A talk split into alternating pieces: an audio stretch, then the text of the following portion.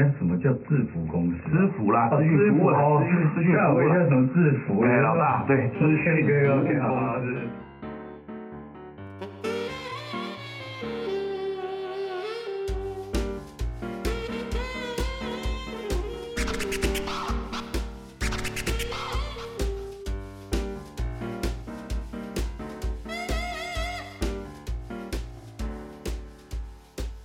我是创业暴走王乔瑟夫，欢迎收听周五来聊八二之当大叔创业时。如果你有去过台北信义威秀看过电影，你一定有看到过 VR 体验馆。就算你没看过，也一定有听到里面有人好像跟在僵尸在搏斗啊，然后声嘶力竭的在尖叫着。而带给我们这一切虚拟实境的体验的人呢，他已经在游戏业二十五年了，从单机游戏、线上游戏、手游到二零一三开始转型到 VR 创作的领域哦，涉及 VR 的娱乐跟 VR 的电竞。啊，是一间结合了硬体、软体、社群、全球商务为一体的一个优质企业啊。那他们已经被各种评审委员还有创投被誉为最有潜力的独角兽哦。那今天我们邀请到的是维亚娱乐的创办人王良华 Jason。嘿，大家好，我是维亚娱乐创办人 Jason，大家好。对，我自己也是高雄人啊，我自己很有感慨，就是说，因为大部分很多的这个啊、大学生毕业以后都是往北边走嘛。对对那你这个企业能够不断的在高雄能够吸引留下很多人才，并且能够茁壮到这个程度哈，我觉得是。这不要讲逆向思考啊，从一开始就是是你没有想太多走到今天，还是你已经想好了，已经把策略都想得很完整才走到今天的啊、真的没有想太多哎，因为但但是有一点是一开始就确定，如果我是就是就是我们明确我是走全球市场嘛，那对。如果是这样的话，那台湾是我的研发重镇的话，那其实在高雄还蛮不错的啊、而且流动率很低。哎，这也是啊，对啊，你看像像台北的游戏业，他们的跳槽都变得很很很正常的一个状况，基本上那种跳槽都是楼上搬到楼下那一种的。哦但是高雄基本上没有没有这种问题。哎，所以你这样讲哈，反而就是，我觉得这个应该应该其实说是逆向思考了，因为主流的想法应该是会想到大城市去，是没错。但是你今天这样子的操作哈，反而就是就是逆向操作出一片天，可以这样说。而且哈，就是如果有呃到中南部去玩的朋友哈，你像这个义大世界哈成功转型，然后这个到呃他们义大世界现在有一个首创的一个嗯 VR 主题乐园，对不对？嗯并且六福村啦，还有马来西亚的吉隆坡的很多的这个买烫购物中心的这个 VR 主题乐园，嗯听说全部都是来自于高雄这个团队做的，对不对？不是听说就是就是你你你就看到 哦，是是是，因为在大概四年前吧，因为那时候 VR 我们刚做嘛，然后然后就真的很感谢，就是一联集团的那个董事长，他哦哇七十几岁的那个时候还刚开完刀的时候，然后就玩我们的 VR 内容，我突然担待不起，你知道吗？结果董事长体验完之后，他就觉得哇这个好酷哇，这一定要弄进来弄弄进来跟温意大游的世界啊，那他就直接就就直接就下指示，所以我们那时候。几乎没有什么很明很显要的成绩，或者有也没有得过什么奖，也不是什么多赚钱的一个公司，他就直接指定我们，然后就进入进入到意大利游世界里面去。然后一开始还不是小做，一口气就规划一千两百平给我们去玩，而且几乎没有在管我们。哎，然后就让我们去发挥，但是我们我们也没有让他失望啊，我们就那一场的部分，其实其实其实我们的人流量还蛮高，一天可以消化到三千多人。哦，如果就传统主题乐园来讲，一天可以消化到三千多人的主的游具来讲，哦，至少都是好几亿的投资。嗯，而且可能要盖个一年啊，还要建造、执照，还要从国外运过来，然后什么维修还要找国外的工程师。但是数位型的就没有这样一个问题，这个是这个是这个是是我们算是无心插柳的一个状况。但是但是你看现在的趋势哦，不管是迪士尼还是环球影城，或者是像一些其他大型的一些主题乐园来讲的话。现在都有主题乐园数位化这个趋势，你应该有发现到。对。尤其像环球影城这方面的东西就越来越多。嗯然后我们也因为这个成绩，所以我们就延伸到啊六福村那边也会有。当然六十的状况我们比较特别，我们算是 VR 品 VR Life 这个品牌进驻，这也算是头一张。对就是算是呃主题乐园里面的一个品牌店一个概念。那马来西亚的话，那个是我们旗舰店概念，然后包含那个我们其他一些正在进行中的一些大型主题乐园的开发案，那时间都比较长，都是大概两三年以上的。啊，今年比较比较比较值得拿出来说嘴的，就是我们跟加拿大那个 West Edmond Mall 那个那个合作案，嗯，那个总共有三千六百台湾平，那开了之后，我们是全世界最大的 VR 室内哦游，戏一万平方米哎，是，而且而且最重要最重要，我觉得这等一下这这这大家大家一定要一定要给我鼓励一下，就是、嗯而且挂的是我们 VR Life 的台湾品牌，这个哦，现场六万个观众立刻 啊 踊跃的掌声，因为我们做游戏做久了哈，就有时候有时候接触到国际市场之后，就对。就发觉到说，其实国外不是很看得起台湾的软实力，对，硬实力没问题。到每一个地方，大家都说哦，台湾 number one，台积电哦，赞赞赞。嗯但是大家好像对对台湾的软实力都没什么。感觉对，加拿大这个部分就是我一直很期待、很期待的一个一个算是一个小小的里程碑吧。啊，没想到啊，这种轰动武林、惊动万教的东西，就是在那个前面有小河、后面有山坡的地方做出来的。呀，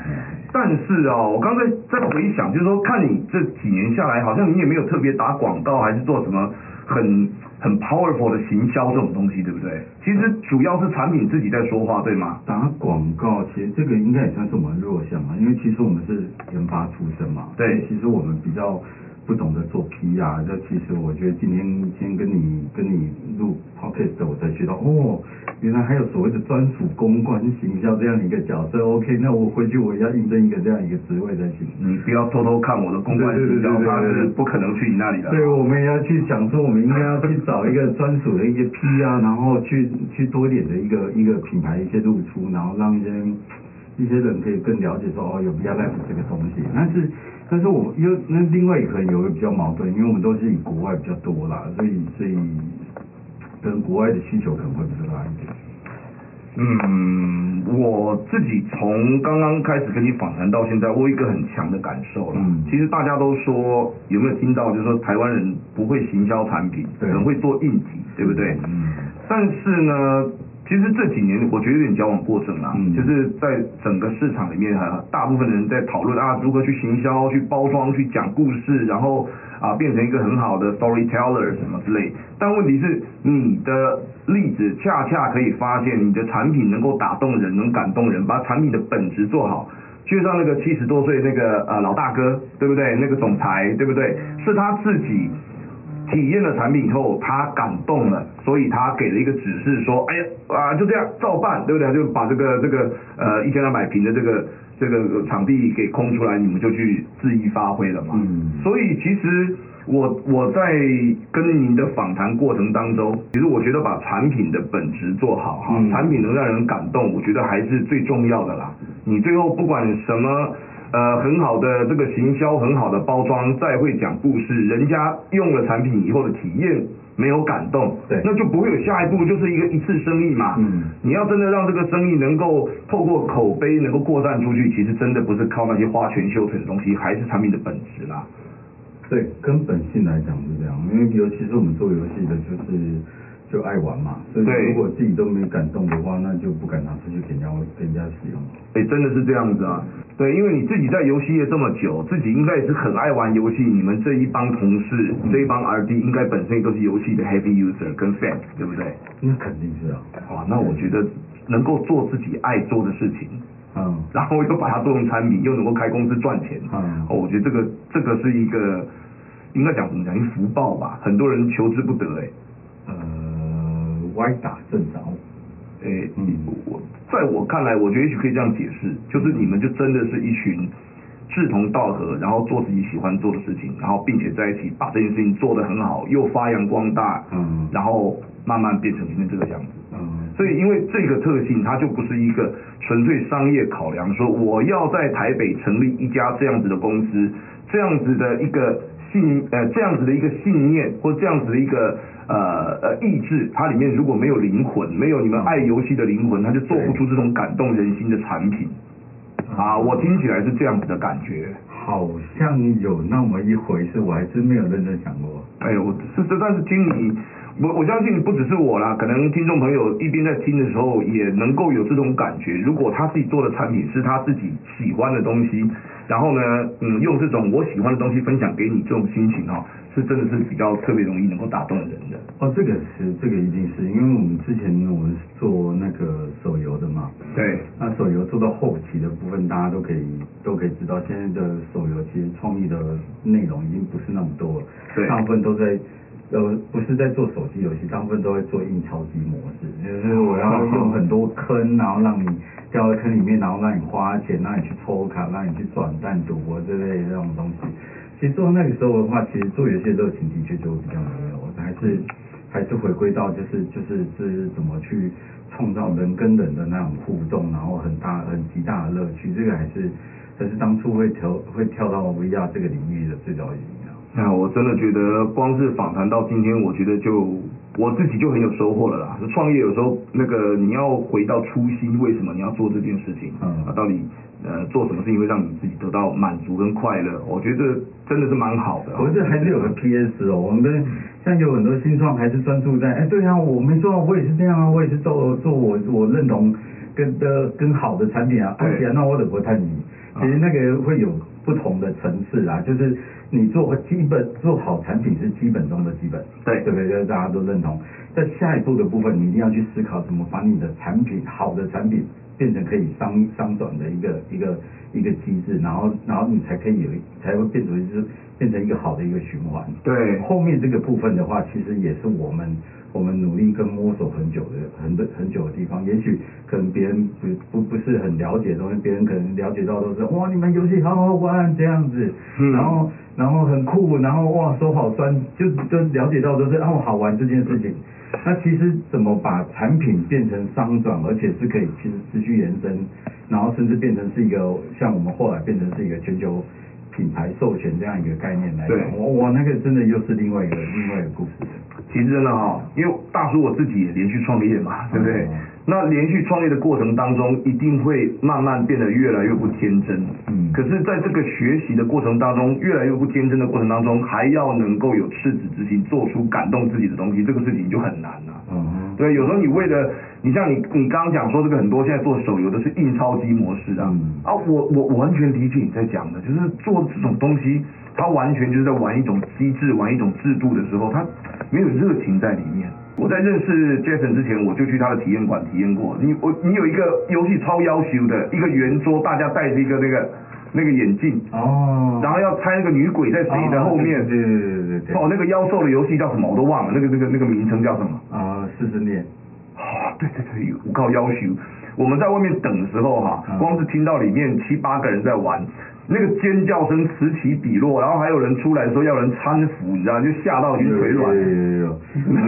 我印象很深刻，就是有八个女生一起玩，八个女生都是会尖叫那一种。对，然后八个女生同时尖叫，那跟核原子弹爆炸没什么两样。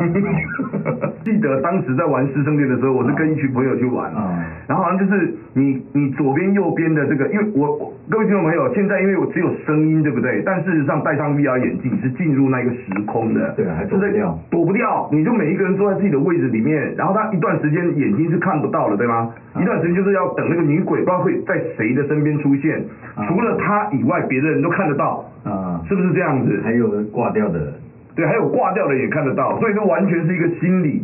心理战。然后不管你是鬼出现在你旁边，或者看到鬼出现在别人旁边，你都会打从心里面感受到毛骨悚然那种感觉，因为你已经进入那个鬼屋的那个空间了，你是在 VR 的整个空间里面，那是很有画面感，然后很沉浸的。嗯，然后就不由得就我一个我一个老一个一个大爷们，我真是叫了嗓门比。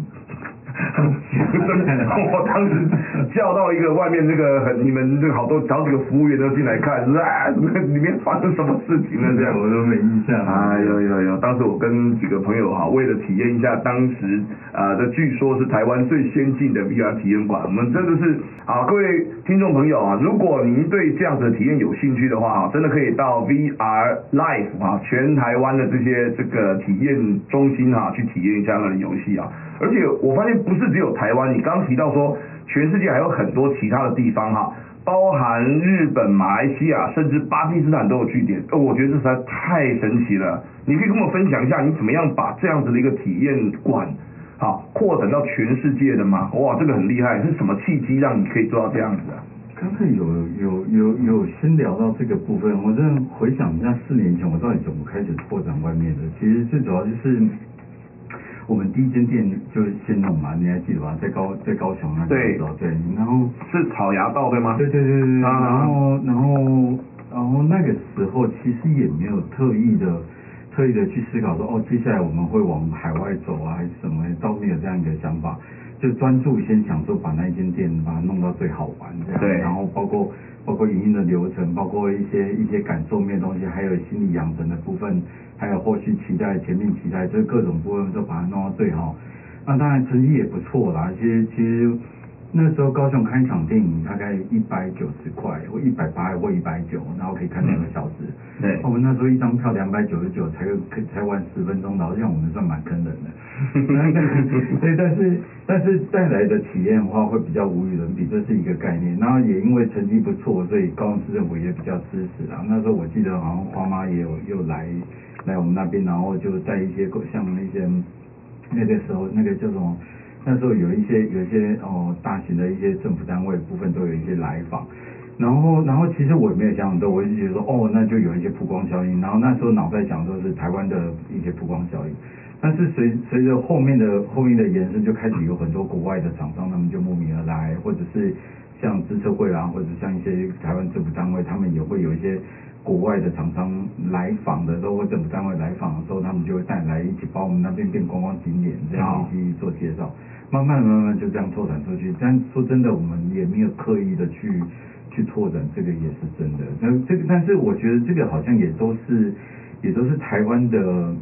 新创团队跟跟所谓的自有 IP 的团队都都会有通病，跟跟最大的的的没办法突破的点哦。哎，没有哎，我觉得你这个结果已经是超神奇了呢。因为你看，在新创圈还是创业圈啊，我们遇过太多的例子啊，看过太多的例子，就是为了要做这个国际上的滴滴这件事情啊，哇，在哪里做投资设分公司，然后哇，找这种海外 BD 人才，找一大堆顾问，先去做市场调查，弄弄弄老半天。哎，我发现产品强大到一个程度，像你这样子，不用你全部来我这边体验一次，你就想把产品带回家，或者去当代理商了。嗯，对，嗯，是这样子的感觉吧？嗯，最主要是我的商业模式有做出来，哦，所以所以所以大家会听到轻轻轻轻的那种钱的声音，然后就就觉得嗯，这好像有搞头，然后然后又没有什么其他竞争对手，然后就赶快先先先就有先进优势了。哎，我觉得哈，这一样的嘛，你看那个呃，刚讲说那个老大哥。啊，那个那个集团的老大哥，他自己体验完了以后，你们很怕他在，你们在旁边很怕他心脏病，他自己嗨的不得了，对不对？他嗨完了以后，应该立刻想到的就是，哎呀，这如果我整个亿大呃都可以把这个东西导入的话，那那大家一起嗨，不是那口袋就很嗨，对不对？所以我觉得这个都是很直觉的联想，不用再去用什么啊 PPT 啊，再去教育啊，再训练呢，好像不需要，就是直觉。产品体验呢，就是实力的一种表现嘛。啊，对对，所以真的哈，还是一样，就是那个，所以听众朋友，你想要体验一下 VR Life，再一次帮你打广告，那赶快上网去搜寻一下距离最近的 VR Life 的体验，这个已经红到国外去的台湾可以说体验馆的第一品牌哈。那真的要体验一下。哎，不过这一波从呃去年开始这个疫情啊，因为最直接的冲击就是这种体验行为嘛，对对不对？这一波对你们的影响大不大？对我们当然是绝对的影响啊，因为这是瞬间归零的概念。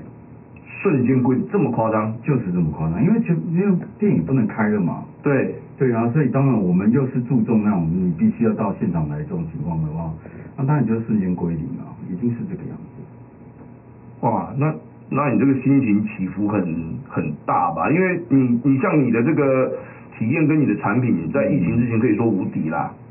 呃，对，就是如果是做这一件事情的同行来说啦，呃实话实说，不黑不吹，是是是。对，已经你体验已经是第一名了。就到了疫情，你用归零这两个字，哇，那你这这一年多以来也也是很征战啊。嗯，retail 就门市的部分的话，这是一定是。嗯然后，但是因为我们本来就有一些大型主题乐园的委托开发案啊，对还有就是我们其实我们也有机制的转型，把一些 VR 技术应用到一些 training 的应用上面。现在 Training，哦现在全球都很都很风行的一些概念的部分，所以在人家还在哀叫的时候，我们有一年其实都还是很很很很安全的一个状况，是。因为是从去年不从今年的时候，我们才才开始有一些比较比较扩散的的状况，但是我们也算控制很好。我觉得这个这个归零的状况，我觉得应该很快就可以会结束。然后，嗯，然后在这种情况之下的话，那种娱乐需求的反弹，那这势必一定会很大的一个哦，大家都憋很久了，呀。对，刚才我们看到有一些观光景点啊，或者像一些娱乐的一些需求，哇，那个跟跟抢的似的。嗯所以其实我们也不会太担心这一块，说到底到底会会会不会会不会什么死亡谷底爬不起来这种情况，其实倒不至于，但是但是有没有做好准备倒是真的。哦，所以在疫情期间，你们自己也有做一些调整嘛？就是定一定要调整的。本来照你这样说，因为本来就是产品顺顺的推，嗯但是在疫情期间有很多可能像是政府 training 的这个委托，或者很多呃机关他要委托你做模拟的这种案子，以前在推产品的时候就不见得会有兴趣，但是在疫情期间就特别会去关注这种项目，对吧？因为大家都知道这 case 就最无聊嘛。哦然后那但是但是就是在疫情期间的话，那一定要去做这样的一个事情，去维持公司的持续的研发动力的发展。了解所以说这样的部分是为了赚钱，但是拿来给给大家去练练练技术，这个也是一个很好的一个方式啊。啊，本来已经产品化了，但是因为疫情期间，然后回到这个 project base 去维持公司的运营，对不对？对，因为因为我们在这个领域算专业人算够多，所以进入到就是用 VR 来去来去模拟训练这一块，其实我们还算就是怎么讲，就是因为基础好，所以切入到这个领域就变得有点强势。对，啊，所以做出来的东西就还还还不错这样子。因为 Jason 家的东西这个是三 A 等级的啦，那种游戏是三 A 等级的这个内容啦，所以你如果把我我现在能够体验，我能想象，就是说，如果你把这种三 A 等级的内容去做很多工业也好，或是其他一些特殊的这些领域的这些模拟训练的话，哇，那你这个是用牛刀在杀鸡耶。哎我们以前看很多模拟的那个画面啊，那个工业训练的画面都有够丑的，就是有就好。对对对对对对，这样对。你们都是立体的模型，他们是呃都是三角形这样子。对，我我觉得我们就是就我们有有把这个这个就是比较封闭的这个区块的应用，就有把层次，那就是有把水准平均水准有有拉拉高了一阶，然后让大家去理解到说哦，VR 不是一个噱头，其实大对。其实有时候在政府单位或者像在一些大型业主里面，他们都觉得说啊，VR 还能骗人的啦，那个那个根本就没屁用那样子啊，嘿行，那个会晕啊，那个会会根本就没有用。但是但是其实我们真正的把进入到专业的这个产业之后，哇，大家才会知道哦，原来它的真正价值是是这样的一个使用方法，然后它可以它可以取代什么样一个传统方式，然后又可以节省多庞大的一个成本，这个是过去可能旧思维会比较没有去想到的。哦，很棒。所以哦，各位听众朋友，如果你的企业在找这个要把一个专业的一个训练课程变成一个 VR 的内容，哈、模拟训练的内容，那你今天我们今天访谈的这一位嘉宾哦，他他们可是三 A 级的这个呃游戏制作的团队，而且他现在已经跨足到很多模拟跟训练的这个领域里面你要啊。说一下什么是三 A A A A 是什么？哎我也是每次听你讲三 A 是电池的一种规格吗？没有，不是，那个就是一种业界的那种美术的制作的标准制成，哦就比如说会有一些什么很多层的贴图啦，然后它的它的它的画面品质啊，或者是它的那个一些视视效的一些一个一个等级的部分，嗯我们会有所谓的那个，就好像就好像好莱坞一样，也会有这样一个分级制度这样。所以三 A 上面还有四 A 吗？没有没有，三 A 就最顶的，就像 P 就像那 TV game 这样一个等级的东西。哇，意思就是说你已经是最顶了嘛？不是，也不是这么惨，那个这个只是对但是事实是，我们会把这样的制成带带入到，对对对。哇，那开玩笑，那找你做是超贵的、啊？哎，不便宜啊，这真的。哦，那好吧，那各位朋友，一分货嘛，我就问这么啊，如果你要很拟真的啊，然后这个呃，那一分钱一分货了哈。对对，肯定的。那如果给你买烧饼油条的价钱，你可以做出烧饼油条的模拟。呃，也可以，也可啊以，也可以。基本上只要是可 SOP 化的的训练过程，全部都是可以用这种方式来去做取代，其实是可以的。OK，好好，OK，那我们今天的节目就到这边哈，很开心今天 Jason 来到这边跟我们分享海外的这个商务的一些经验哈，呃，然后有任何的建议跟这个问题也都可以到脸书私信我们，好，我们 FB 请各位听众搜寻周五来聊 bar 就可以找到我们喽。也希望大家在同一时间，礼拜五晚上一起来听周五来聊 bar 之当大叔创业时，也欢迎大家订阅留言给我们五颗星，那就下周见喽。